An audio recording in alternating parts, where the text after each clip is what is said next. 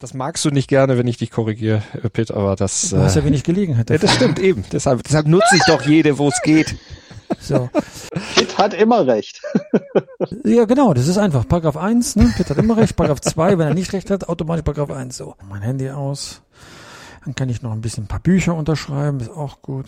Ach, sowas machst du nebenbei beim Podcast. Ja, hast du nicht mitbekommen da? Ähm, Doch, das habe ich gesehen. Doch, habe ich im Newsletter natürlich gelesen. Oh, ich habe ja noch, ich habe ja noch vom Verlag, den habe ich jetzt ausverkauft mit meinen Büchern und den mache ich jetzt Direktvertrieb. Das läuft ja. unfassbar, unfassbar, was da los ist. 160 Bücher in den letzten zwei Tagen. Eieiei. Ja, so. Was macht ihr für schöne Bücher? ich habe keine Zeit, eins zu schreiben, aber irgendwann. Ja, du bist ja auch mehr der Mann der Worte. Ach, ja, früher habe ich mal nur geschrieben, ja. aber ja, irgendwann habe ich umgesattelt. Dann hast du gesehen, dass du ein Radiogesicht hast. Äh, richtig, richtig. So, bin negativ, also bestens vorbereitet. Dass meine Stimme schöner ist als meine Schrift. Ah, läuft die Aufnahme eigentlich schon? Jo, ich laufe schon, aber das schneide ich natürlich nachher raus. Wir fangen nee, lass das laufen, das ist gut. Das sollen wir schon laufen Die lassen. Leute sollen merken, wie du, wie ich unter dir leide. Weißt du, die sollten so ein bisschen Mitleid mit mir haben. Dann lassen wir das einfach laufen und fangen jetzt einfach an für alle Hörer. Jetzt geht's richtig los und zwar mit dem Thema des heutigen Tages Bayern München. Der Fußballpodcast mit Pit Gottschalk. Im Doppelpass mit meinsportpodcast.de. Nach der Länderspielpause nimmt der Fever Pitch Podcast wieder Fahrt auf mit einem Blitzstart von Pit Gottschalk. Moin. Hallo Malte. Das, äh, du, du, musst dich irgendwann mal auf die richtige Methode einigen, wann du mich dran nimmst. Ich bin dann so ganz überrascht, wenn es so schnell geht wie jetzt. Ja, das wollte ich doch gerade. Ich wollte dich doch auf dem falschen Fuß erwischen, aber du hast geistesgegenwärtig gekontert. Ich dachte nämlich, du bist gerade wieder dabei, signierst bestimmt noch ein paar Bücher. Nein, heute mal nicht. Heute bin ich ganz bei dir, weil wir ja einen Gast haben, auf dem ich mich freue. Und der kennt sich in Sachen Tempo ja noch viel besser aus als wir. Absolut. Und das hast du schon sehr, sehr gut übergeleitet. Er ist nämlich eigentlich der Formel 1 Guru auf meinsportpodcast.de, der Moderator des Starting Grid Podcasts, des besten und erfolgreichsten Motorsport Podcasts Deutschland, sage ich jetzt einfach mal so ganz unbescheiden. Hallo Kevin Scheuren. Hallo Malte, hallo Pitt, freue mich hier zu sein. Also für mich ist ein Florian König Gefühl, muss man ja mal so sagen, ja. Florian König, der Jahrzehnte für RTL über Formel 1 berichtet hat, ist dann plötzlich zu seinen Wurzeln zurückgekehrt, nämlich zum Fußball und macht den Doppelpass als Moderator und kann also richtig Tempo machen und einen Boxenstopp beim Doppelpass. So ähnlich ist es, Kevin, jetzt bei dir. Genau, genau, das mache ich. Ich habe jetzt diese Woche noch unsere Vorschau auf Singapur gemacht. Äh, könnt ihr natürlich auf meinsportpodcast.de und überall, wo es Podcasts gibt, hören. Ne? Direkt nach Fever Pitch macht ihr das dann einfach mal. Und jetzt darf ich mich um meine um meine eigentliche Leidenschaft, die Leidenschaft bei mir aktuell heute äh, kümmern. Also freue mich sehr auf dieses Gespräch. Wir haben auch lange gesucht, bis wir jemanden finden, der bei Leverkusen Ach komm. Fan Nein, nicht dieses, nicht, nicht dieses, äh, nicht dieses Stereotyp bedienen hier, Pitt. Das machen wir nicht. Nein, also, äh, zur Wahrheit gehört auch, ja. Also Bayer Leverkusen hat ein großes Standing hier bei Sport 1. Laura Papendick, die ja lange Moderatorin hier war, ist bekennende ähm, Leverkusen-Fanin, kann man das gendern? Nee. Also Leverkusen-Fan und auch der Dirk Seemann hier genau. bei Sport 1 ja auch bekannt, äh, war auch mal hier Chefredakteur, ist auch Bayer Leverkusen-Fan. Also Leverkusen ist hier gut vertreten und deswegen freuen wir uns ja auch, dass Bayer Leverkusen das große Thema beim Doppelpass wird am Sonntag beim Sonntag, am Sonntag beim Doppelpass und jetzt im Fever Pitch Podcast, weil natürlich dann am Freitag ja der Krisengipfel ansteht. Bayern gegen Bayer, Fünfter gegen Fünfzehnter und Bayer Leverkusen kriegt noch weniger die PS, die sie haben auf die Straße als die Bayern. Kevin, jetzt äh, gucken wir gleich natürlich, du sagst es, auf deine Leidenschaft, die Leidenschaft, also auf Bayer Leverkusen. Äh, du hast Benzin im Blut, Leverkusen im Herzen. Was hast du denn schon länger? Boah, das ist, das ist eine fiese Frage, weil ähm, beides mit meinem Vater zu tun hat. Äh, ich glaube, noch viel früher als, als Bayer Leverkusen habe ich Erinnerungen daran, äh, Formel 1 geguckt zu haben, damals am Sonntagmittag, als wir noch in Belgien gewohnt haben als kleiner Junge wo dann äh, die Familie zusammenkam und ich auf dem Flocati-Teppich eingeschlafen bin beim Formel-1-Rennen.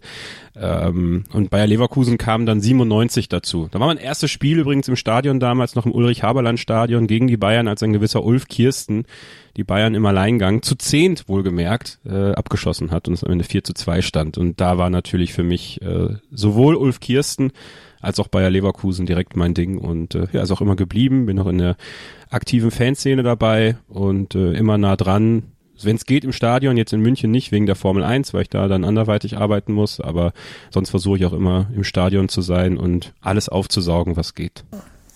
Hoppla, hoppla, hoppla. Ich habe ja eine größere Tradition Bayer Leverkusen als du, muss ich ja mal kurz feststellen. Du bist ja auch, ich bin ja auch jünger als du, Pitt. Ja, aber, aber äh, du hast ja mit 14 auf dem Lokati geschlafen, wie du gerade erzählt hast. Nein, ein Scherz. Äh, nein, ich war 1988 im ah, Stadion, als äh, Bayer Leverkusen den UEFA-Pokal gewonnen hat. 0 zu 3 heimgekehrt. Damals gab es hier ein Rückspiel von Espanyol Barcelona.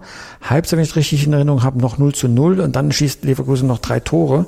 Es geht ins Elfmeterschießen. Ich stand hinter dem Tor beim Elfmeterschießen, weil ich beim ähm, beim Glücksspiel bei einer Lotterie des örtlichen, der örtlichen Kreissparkasse zwei Tickets gewonnen hatte. Ähm, und das war direkt hinter dem Tor im Leverkusener Block. Also ich war 88 zumindest schon mal dabei bei Leverkusen beim, sag mal, beim ersten von zwei Triumphen, die der Verein gefeiert durfte. Dann erzähle ich meine Geschichte zu diesem Spiel auch gerne noch. Wir haben, auch wenn mich keiner fragt, aber wir haben in dem Jahr, da war ich in der Grundschule und da haben wir tatsächlich am nächsten Morgen dieses Spiel auf Video nochmal geguckt. Hat unser Lehrer hat uns das Ding nochmal vorgeführt, weil wir ja alle natürlich noch zu klein waren, dass abends nicht in voller Länge bis zum Elfmeterschießen gucken durften. Dann haben wir es in der Schule geguckt. Aber da sieht man doch mal, was für einen Stellenwert der UEFA Cup man hatte in Deutschland. Also das ist doch, ist doch wunderbar. Das würde jetzt heute, also gut, ich weiß nicht, ob man in Frankfurt den, den Kindern letztes Jahr dann äh, das Spiel gegen Sevilla auch nochmal vorgespielt hat. Oder das Spiel aus Sevilla. Äh, aber das ist, äh, ist doch schön zu sehen. Dass, ich war da, ich war da noch nicht geboren zu dem Zeitpunkt, sonst äh, wäre ich natürlich auch äh, hoffentlich schon da gewesen. Ich habe auch den DFB-Pokal-Triumph 93 nicht miterlebt. Ich habe bislang leider nur äh, Tränen gewollt äh, beim DFB-Pokalfinale 2002 und 2009 im Stadion, äh, Bundesliga-Finale 2002, äh, Champions League-Finale war ich damals nicht vor Ort, also irgendwann möchte ich dann doch noch auch mal äh, den Moment haben, den, den Pitt Gottschalk damals in Leverkusen hatte.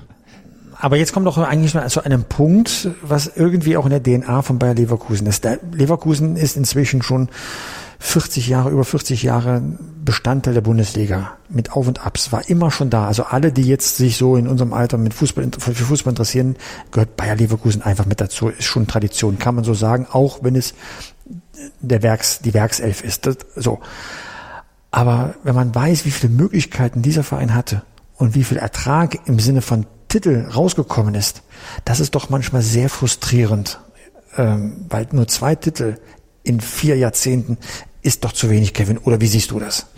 Ja, äh, ja ich kann man gar nicht anders sagen. Und es ist gerade für jemanden, der sich so eng und so nah mit dem Verein beschäftigt. Und das Schöne an dem Verein ist ja eigentlich diese familiäre Art. Ne? Also wir, wir haben eine, eine relativ kleine Fanszene, die, die Wege zum Verein sind immer recht kurz und sowas. Und wenn du natürlich dann Jahr für Jahr anrennst und denkst, so, boah, jetzt, jetzt hast du mal einen Kader zusammen, jetzt kann es mal klappen und diese vielen Vizemeisterschaften, ähm, zuletzt so diese Situation so rund um 2011 mit Jupp Heinkes, wo man wirklich nah dran war, dann hat man berauschenden Fußball mit Roger Schmidt am Anfang gespielt und dachte sich so, boah, äh, das kann auf jeden Fall was werden.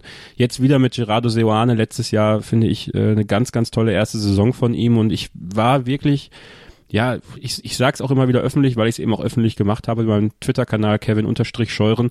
Ähm, ich war der festen Überzeugung, dass Bayer Leverkusen dieses Jahr deutscher Meister werden kann, weil einfach so viel zusammengepasst hat vom Papier her und das ist halt die Geschichte eines Leverkusen-Fans. Man hat immer sehr viel auf Papier vor der Saison und denkt sich so, ja, dieses Jahr, da, da wird's was und dann bist du nah dran und dann am Ende schaffst du es wieder nicht und das das frustriert schon. Und ich, ich würde mich als sehr kritischen Fan bezeichnen, als sehr, ähm, als überkritischen Fan schon fast. Also ich habe mich ja auch jahrelang an Rudi Völler zum Beispiel aufgerieben und trotzdem liebt man diesen Verein und trotzdem frustriert er einen auch so oft, weil man halt diesen Titel, irgendeinen Titel, ja, und wir reden jetzt hier nicht vom Florida Cup oder vom Winter, äh, Winter Cup in Düsseldorf.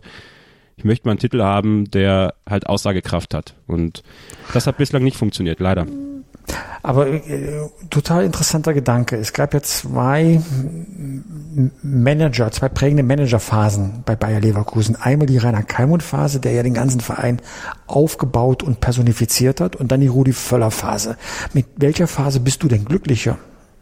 Ja, glücklicher mit der Kalmund-Phase, weil ähm, da im Grunde genommen ja meine Leidenschaft zu Bayer Leverkusen geweckt wurde und ich mit der Völler-Phase einfach auch viel Frust und Ärger verbinde.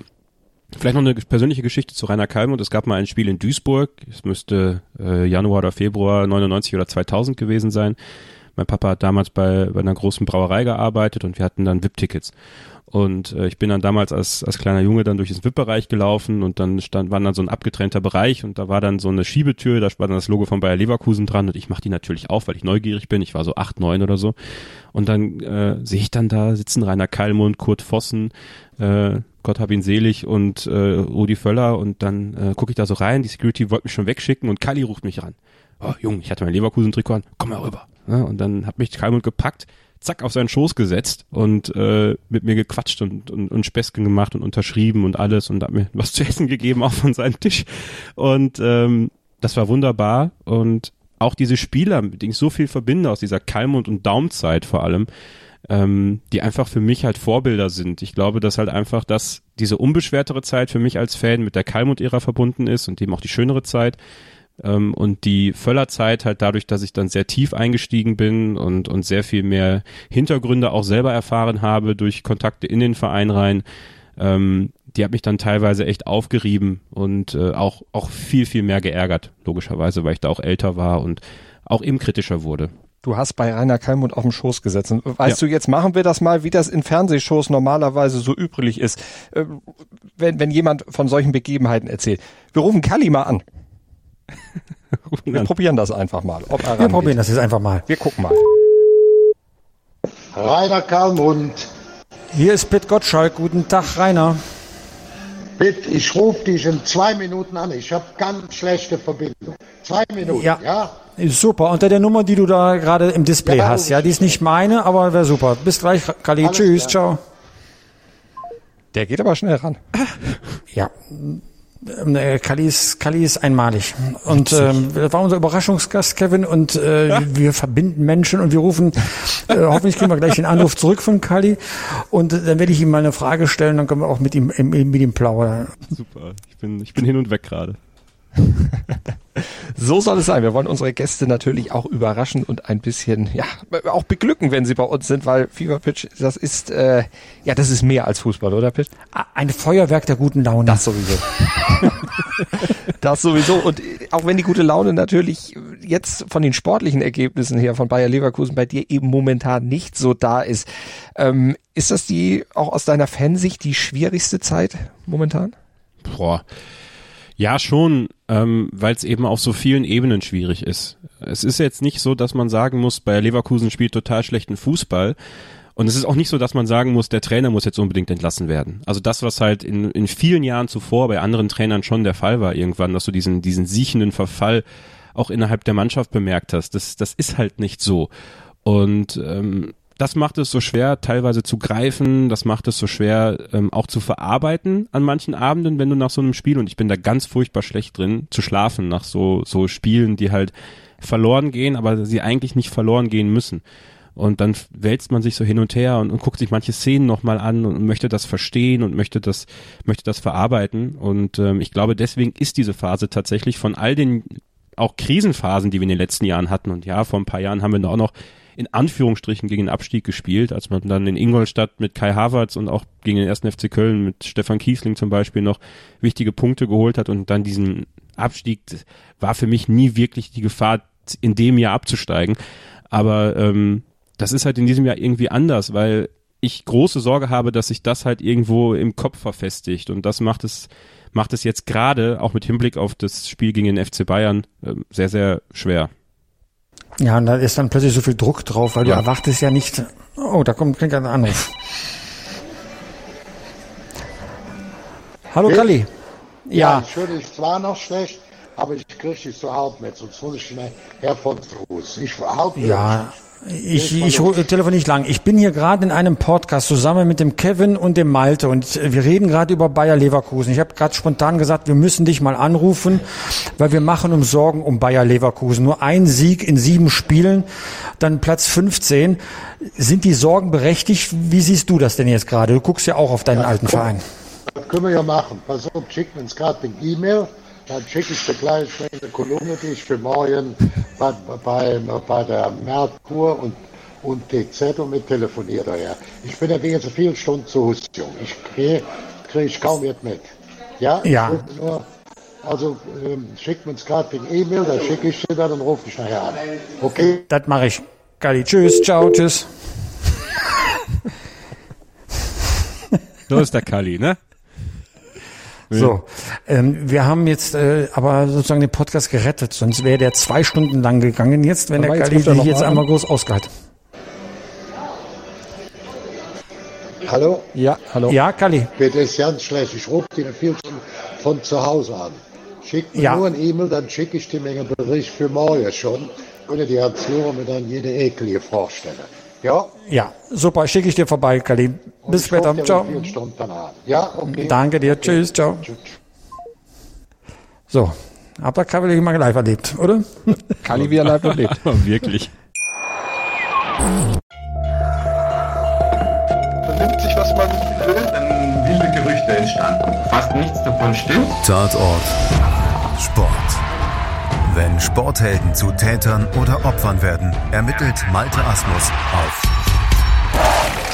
meinsportpodcast.de.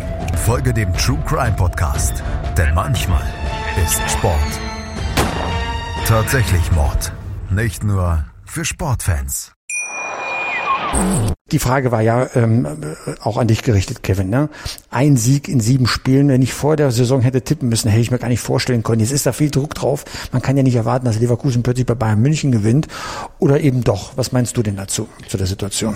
Ja, das ist ja eben dieser, dieser, dieser irre Gedanke gerade, dass das äh, tatsächlich das leichteste Spiel, was du eigentlich gerade haben kannst bei den Bayern ist. Nicht nur, weil ähm, die Bayern vielleicht gerade so ein bisschen am Schwimmen sind und selber auf der, auf der Identitätsfindung mit Julia Nagelsmann sind, sondern eben, weil keiner davon ausgeht, dass, dass Bayer Leverkusen da irgendwas holt. Also irgendwas holt. Und diese, ja, diese innere Unruhe, die man vielleicht bei Spielen hat gegen Mannschaften wie Augsburg, Freiburg etc. pp, also dass du da eher genötigt bist, schon fast zu gewinnen, das hast du halt in München nicht in dem Fall. Und du hast dann die Möglichkeit, befreiter aufzuspielen. Es ist halt ein Spiel am Freitagabend, Flutlicht. Klar, Oktoberfest läuft auch äh, und und nebenbei guckt aber auch die halbe Welt zu. Das ist wieder so ein Spiel wie so ein wie so ein Champions League Spiel eigentlich. Du bist in einem in einem größeren Schaufenster, du kannst dich ein bisschen freispielen, auch als Spieler wie Musa Diaby zum Beispiel, ähm, der halt genau in solchen Spielen wirklich ein Überperformer ist und Deswegen ist es eigentlich dankbar, jetzt gegen die Bayern zu spielen. Du musst aber eigentlich dieses Spiel gegen die Bayern schon fast im Doppelpack mit dem Spiel gegen Schalke 04 eine Woche später sehen. Weil das ist dann wieder so ein Spiel und dieses ähm, Champions League Spiel gegen Porto klammer ich da jetzt ein bisschen aus. Das ist nämlich dann tatsächlich was, wo man sagen kann, okay, wir sind jetzt aber trotzdem äh, in der Woche der Wahrheit für Gerardo Seoane, weil ähnlich wie es halt war nach dem Spiel gegen Atletico Madrid, wo du eine tolle Leistung gezeigt hast, wo du alles hast aufblitzen lassen, was halt in dieser Mannschaft steckt. Du gewinnst zwar nur gegen Atletico, aber in der Bundesliga da zählt's halt. Und das Bayern-Spiel ist halt tatsächlich in gewisser Weise ein Bonusspiel. Ein für mich psychisch einfacheres Bonusspiel, weil wenn du verlierst, hoch verlierst, dann ist das halt so. Wenn du gewinnst, dann ist es einerseits eine Überraschung, andererseits kann es eine Befreiung sein, aber dann musst du halt Schalke 04 in der Woche drauf auch schlagen, weil sonst passt das Verhältnis wieder nicht. Aber da steigt der Druck ja eher noch immer weiter. Wenn Ist du so. heute dann, ich, oder also am Freitag dann mal so 0-3 verlierst bei Bayern, wird jeder sagen, okay, kann passieren. Champions League ist nochmal eine andere Welt. Dann bist du ja schon verpflichtet, dann wiederum gegen Schalke. Der Druck wird ja höher und höher. Wenn du da unten mit fünf Punkten bist, irgendwann musst du zumindest mal zum Mittelmaß der Liga. Also die haben jetzt gerade so neun Punkte, Werder Bremen, auf Platz zehn ja mal, mal den Anschluss nicht verlieren. Das ist ja unglaublich für die Mannschaft. Und ich weiß nicht, ob die Mannschaft, so schön sie spielt, auch Abstiegskampf ist es ja noch nicht, aber Klassenkampf wirklich beherrscht. ähm, bin ich äh, der festen Überzeugung, dass sie das nicht kann. Also ähm, ich äh, wünsche mir einen schnellen Turnaround, weil ich eben, das hatte ich vorhin schon angesprochen, jetzt gerade bewegen wir uns noch in diesem, in diesem schwimmenden Bereich einer Ergebniskrise, noch keiner Leistungskrise, obwohl die letzten Spiele, es wurde ein bisschen schlechter, muss man, muss man, muss man anerkennen, muss man sagen, weil es wäre halt, es, es, die Spiele davor, wir hatten halt immer Chancen. Es fehlte die Effizienz, das, was letztes Jahr teilweise richtig gut funktioniert hat. Patrick Schick ist völlig außer Form, ähm, spielt aber unglaublich wichtigen Part für die Mannschaft. Nichtsdestotrotz fehlen dir halt Tore, weil mit Toren kannst du Spiele gewinnen. Das ist halt das Problem, dass du es nicht machst. Du hattest eigentlich nur ein Spiel, was richtig schlecht war, gegen die TSG Hoffenheim, das Heimspiel. Das war so ein Hallo-Wach-Effekt. Ähm, und jetzt aber ist es halt tatsächlich so, dass ähm, du dich halt in einem Tabellen, in einer Tabellenregion bewegst, du kannst da schnell rauskommen, du kannst da aber auch schnell versacken. Und ganz viele Leverkusen-Fans, ich erlebe das auch in meiner Twitter-Timeline, in meiner Bayer-Bubble, ähm, die ignorieren das noch. Und das, das schockiert mich eigentlich, weil es geht mir nicht darum, jetzt hier komplett schwarz zu malen. Deswegen sage ich ja auch nicht, Seoane muss zwingend gehen. Nur, wenn du gegen Schalke 04 nicht gewinnst, dann musst du ehrlich sein und drüber reden, kann das noch funktionieren, weil irgendwann wird der Moment kommen, dann kippt es.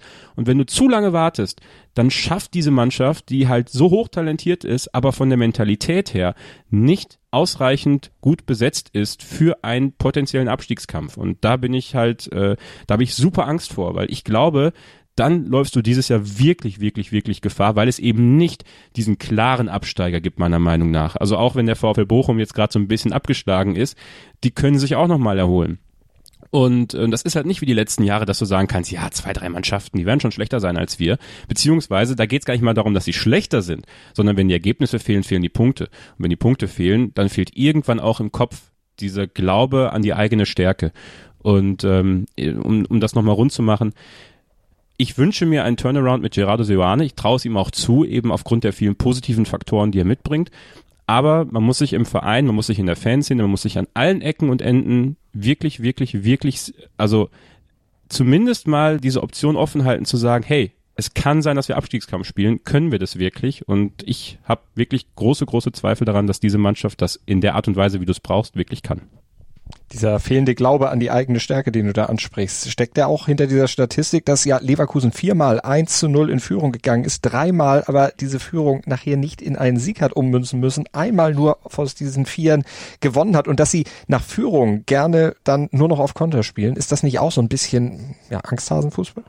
Ich weiß nicht, ob es Angsthasenfußball ist. Es ist ein bisschen das, was ähm, ich glaube, Gerardo Seoane mit dem, mit dem Tempoüberschuss, den du eigentlich in dieser Mannschaft hast, äh, Überrollfußball zu spielen, Überfallfußball, muss man ehrlicherweise sagen, zu spielen, ähm, durchaus praktizieren will.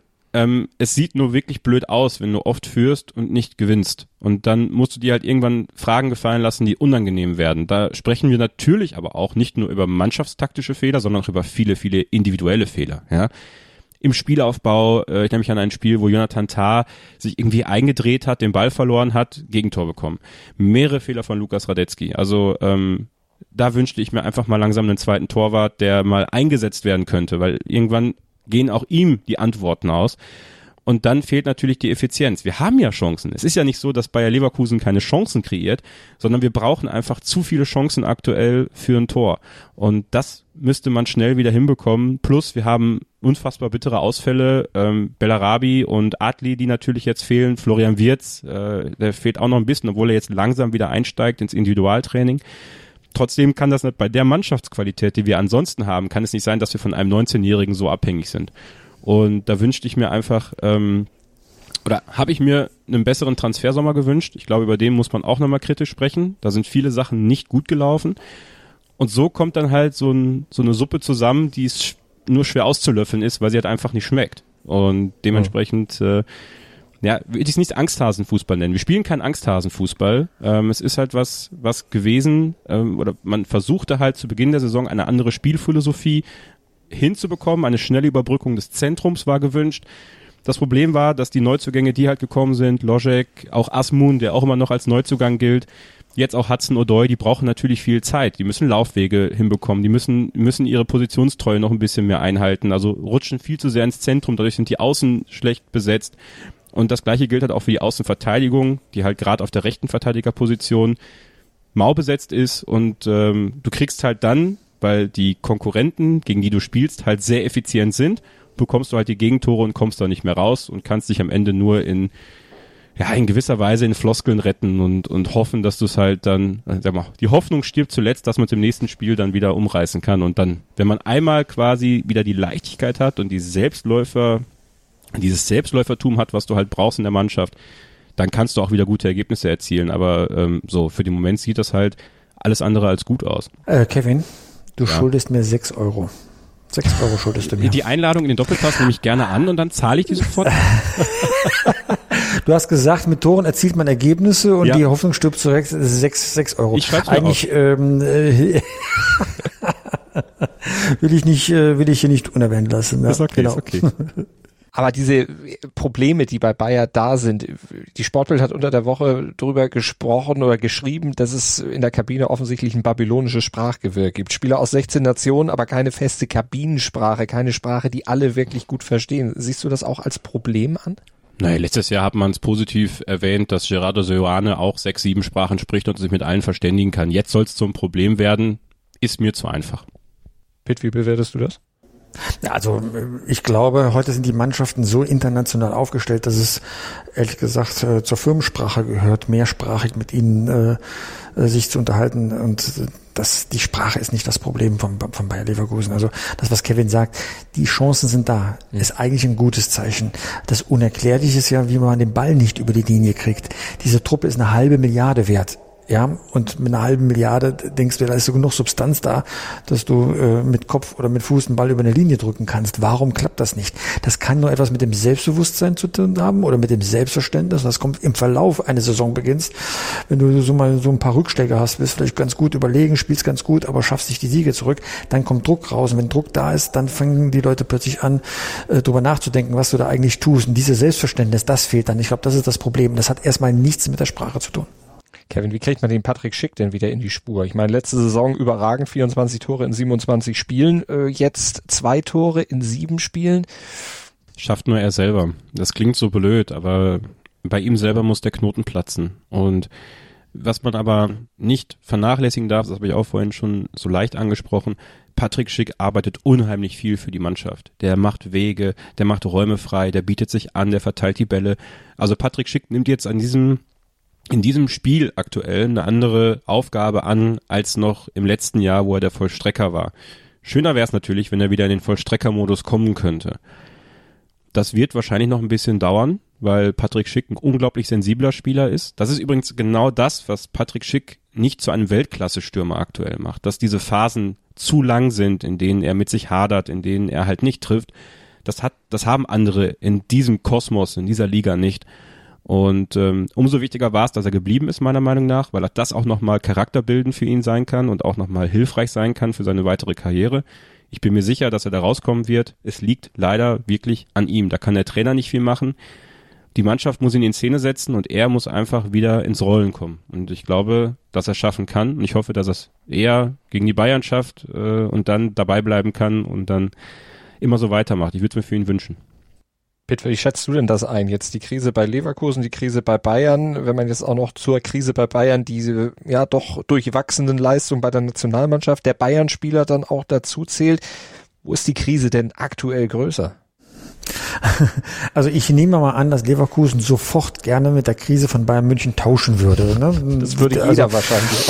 Absolut. Also äh, Bayern München zwölf Punkte, Leverkusen fünf Punkte. Also das ist, äh, also der Unterschied beträgt schon immerhin sieben Punkte nach sieben Spieltagen, also ein Punkt im Schnitt pro, pro Spieltag. Ähm, das hat was mit dem Anspruchsdenken zu tun. Und da unterscheiden sich beide Clubs. Die Bayern ärgern sich, weil sie von möglichen 21 Punkten erst 12 geholt haben. Du hast also neun verschenkt. Da ist eine Krisenstimmung beim FC Bayern, da wird deswegen auch Druck aufgebaut und die Leverkusener werden es am Freitagabend auch spüren. Und das ist das, was ich manchmal bei Leverkusen eben äh, vermisse. Und das ist wirklich etwas, ich möchte es mal Anspruchsdenken nennen. Du hast alle Möglichkeiten, immer und ständig oben drin zu spielen. Und das wird auch intern sehr kritisch gesehen. Aber du hast ja nicht das Gefühl, dass von innen immer gepusht wird, immer noch ein Prozentpunkt, immer noch da drauf, ja. Das, was du bei Bayern eben wahrnimmst und als Krise titulierst, das ist das manchmal, was, was bei Leverkusen fehlt. Ja, jetzt, wo man unten drin ist, okay, ein paar Plätze höher, dann wird man das vielleicht gar nicht so ernst nehmen. Deswegen sagt Kevin ja auch, hoffentlich nehmen sie dann auch diesen Klassenkampf, vielleicht irgendwann mal Abschiedskampf auch an, um zu wissen, Achtung, jetzt sind andere Mittel gefragt. Also wenn du mich fragst, wo ist die Krise schlimmer, dann definitiv bei Leverkusen, weil das Tabellenbild es so hergibt. Bei Bayern München wird es nur größer gemacht, weil ähm, weil ähm, natürlich an der Stelle ähm, das Anspruchsdenken dann nochmal anders ist. Also da war ja schon nach drei Unentschieden schon äh, großes, großes Gezetere und nach der Niederlage, die dann noch kam, wurde es umso schlimmer. Also äh, man muss das auch ein bisschen relativieren zueinander. Jetzt wurde Nagelsmann auf der Pressekonferenz der Bayern heute gefragt, ob denn er glaubt, dass das Spiel gegen Leverkusen vielleicht für seine Mannschaft ein bisschen einfacher wird als zum Beispiel das Spiel gegen Augsburg, weil Leverkusen selber ja auch ein bisschen mehr mitspielt. Wäre Leverkusen nicht mit dem Klammerbeutel gepudert, gepudert, wenn sie mitspielen würden, Kevin? Ich glaube, für Bayer Leverkusen gibt's halt nur die Option mitzuspielen und äh, den Wunsch, das Spiel zu machen sogar, weil im Endeffekt du gerade die Bayern wirklich schlagen kannst, ja, auch zu Hause und sehr empfindlich schlagen kannst und dann da auch für ordentlich Druck von der Tribüne sorgen kannst, wenn du, wenn du ähnlich mutig spielst wie vor ein paar Jahren, als man, glaube ich, 2-0 in München gewonnen hat, dass Leon Bailey zwei Tore gemacht hat.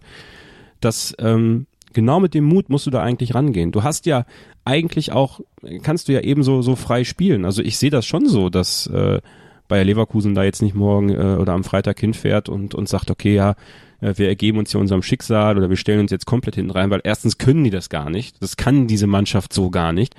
Und zweitens ähm, kriegst du nur Selbstvertrauen, wenn du eben auch Fußball spielst. Also es könnte tatsächlich ein wirklich fulminantes Fußballfest werden, weil ähm, beide Mannschaften eigentlich schon fast dazu verdammt sind, dass sie, dass sie offensiv spielen, dass sie nach vorne spielen und ähm, also entweder gibt's halt viele Tore oder 0-0, weil sie sich dann zu verkopfen. Ne? Also es ist halt so ein bisschen, so ein bisschen aberwitzig. Äh, ja, also ich, ich würde mir wünschen, dass Leverkusen da mutig rangeht und den Bayern auch äh, Druck macht und dann mal gucken, was sich da für ein Spiel entwickelt. Pitt, was hast du getippt im Sport 1 Tippspiel? ich glaube, ich habe schon auf den Bayern-Sieg getippt, weil ich einfach an die Reaktion jetzt glaube, die Bayern zeigen wird. Es ist noch genügend Zeit bis zum Champions League-Spiel. Insofern, äh, die kommen jetzt alle mal von den Länderspielen zurück, die Nationalspieler ähm, sind einigermaßen hungrig, hatten Zeit, sich dann auszuruhen. Ich glaube schon, ich glaube, ich habe 3-1 oder so getippt für Bayern München. Also es ist alles noch relativ, relativ glimpflich und wir wollen ja auch, dass unser Gast, der von Bayer Leverkusen kommt, im Doppelpass, auch einigermaßen gute oder zumindest nicht zu schlechte Laune hat. Das wollen wir natürlich nicht, Kevin. Äh, was tippst du denn? 2 zu 2. Das wäre ja schon mal was, wo er dann auf jeden Fall die nächsten Spiele dann etwas beruhigter angehen könnte. Ist alles egal, wenn das Spiel gegen Schalke verloren geht, glaube ich nicht, dass Johanna noch zu halten ist. Also wirklich, also dieses, das hat, das hat nichts ja. mehr mit, das hat nichts damit zu tun, dass ich das will. Das muss ich immer wieder klarstellen. Ich will keine Trainerentlassung. Also es gab Jahre, da habe ich nach Trainerentlassungen geschrien ohne Ende. Äh, aber in dem Fall will ich es eigentlich nicht, weil ich Seoane wirklich als Charakter schätze, fußballerisch schätze, taktisch schätze und ähm, ich glaube, dass man mit ihm wirklich was aufbauen kann. Aber das ist eben das, was, was ich vorhin angesprochen habe.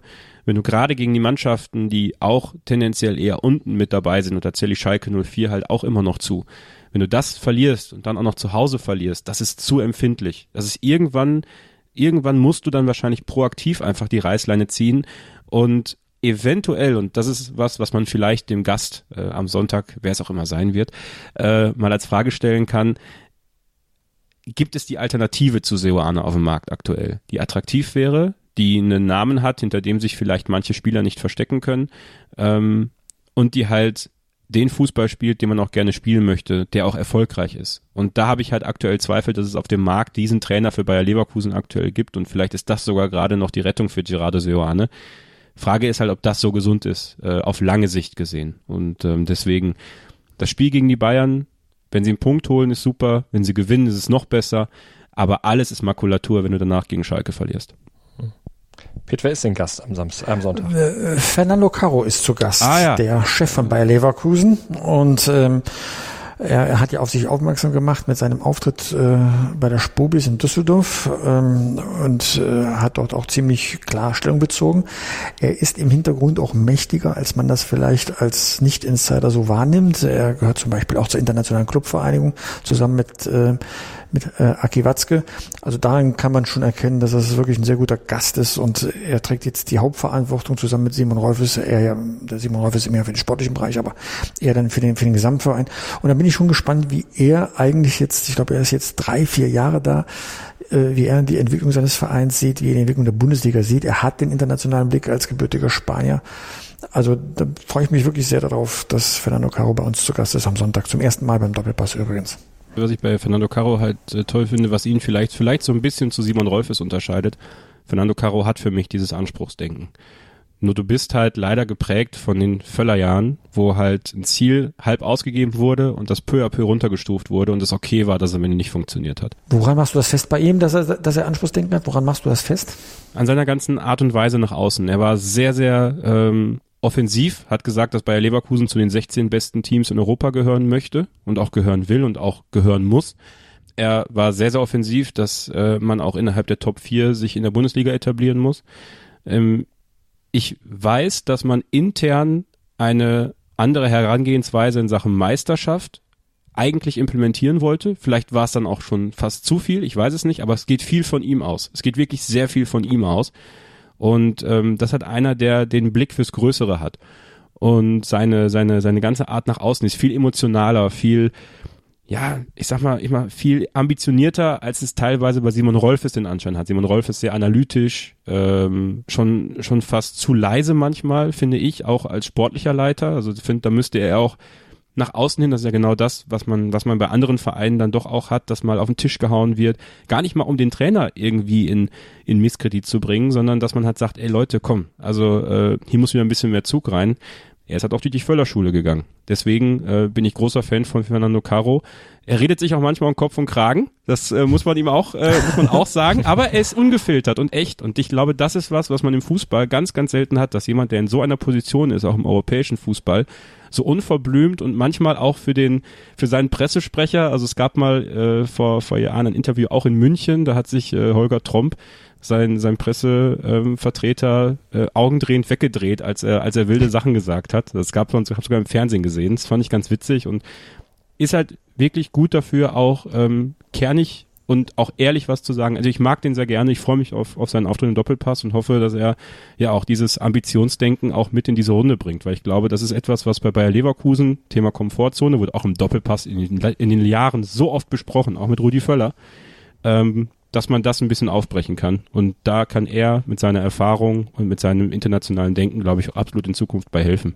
Ich bin echt, ich bin echt erstaunt äh, und habe heute was gelernt, äh, wie kritisch du, äh, sag mal, diese Komfortzone, für die ja auch Rudi Völler verantwortlich war, wie kritisch du das als jetzt mal stellvertretend für den Anhang so, so siehst. Also das war mir von war mir, diesen, diesen Vorwurf habe ich immer gedacht, aber dass äh, auch der eigene Anhang ihn so denkt, das ist echt jetzt für mich überraschend. Das ist mir der, das ist ja das, was ich meinte mit die Füllerjahre haben mich, was das angeht, sehr, sehr ähm, negativ geprägt eigentlich schon fast, was was eben dieses Thema Komfortzone und was das Anpassen von Zielen und das, ach ja, ist doch okay, wir sind doch Champions League. Es gab, jetzt kann ich mal ein bisschen, jetzt erzähle ich mal was.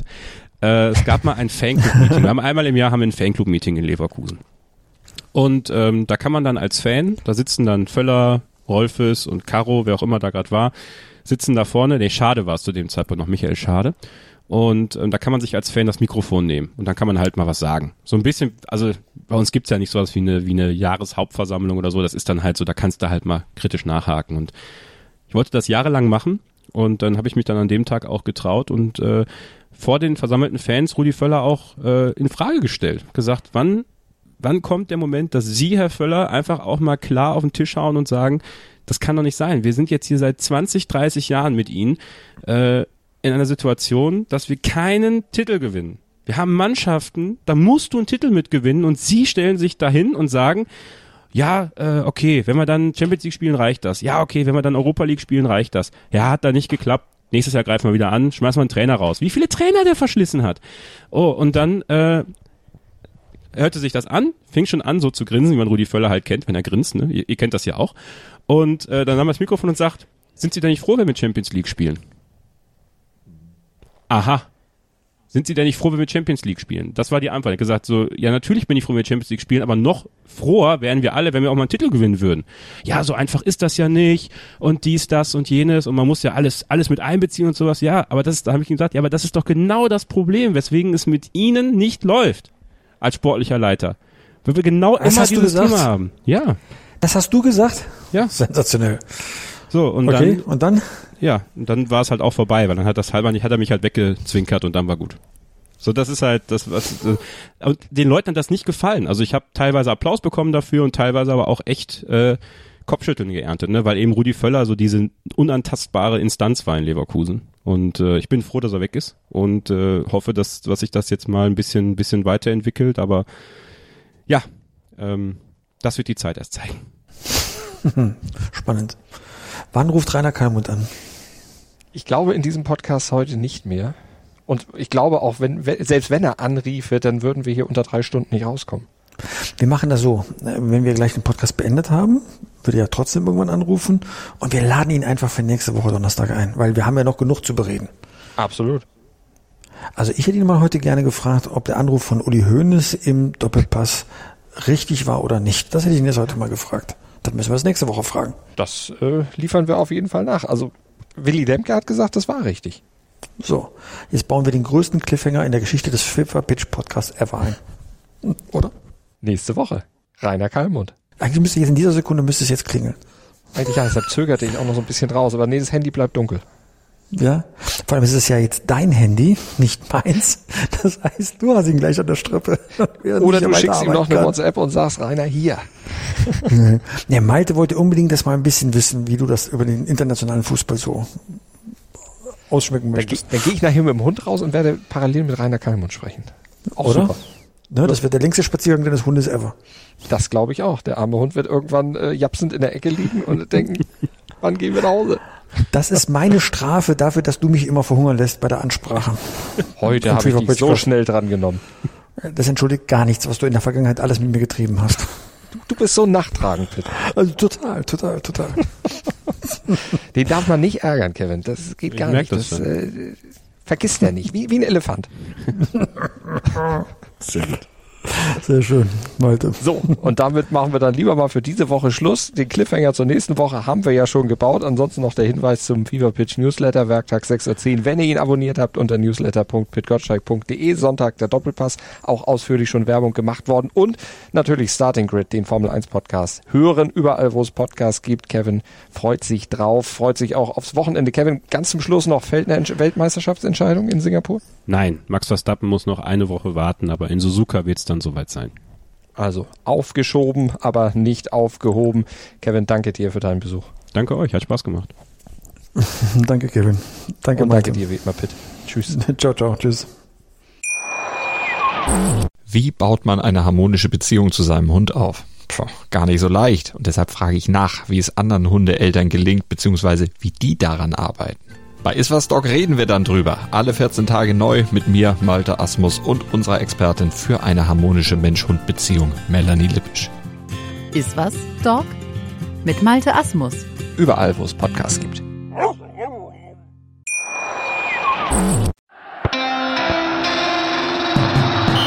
Fever Pitch, der Fußballpodcast mit Pit Gottschalk. Im Doppelpass mit meinsportpodcast.de.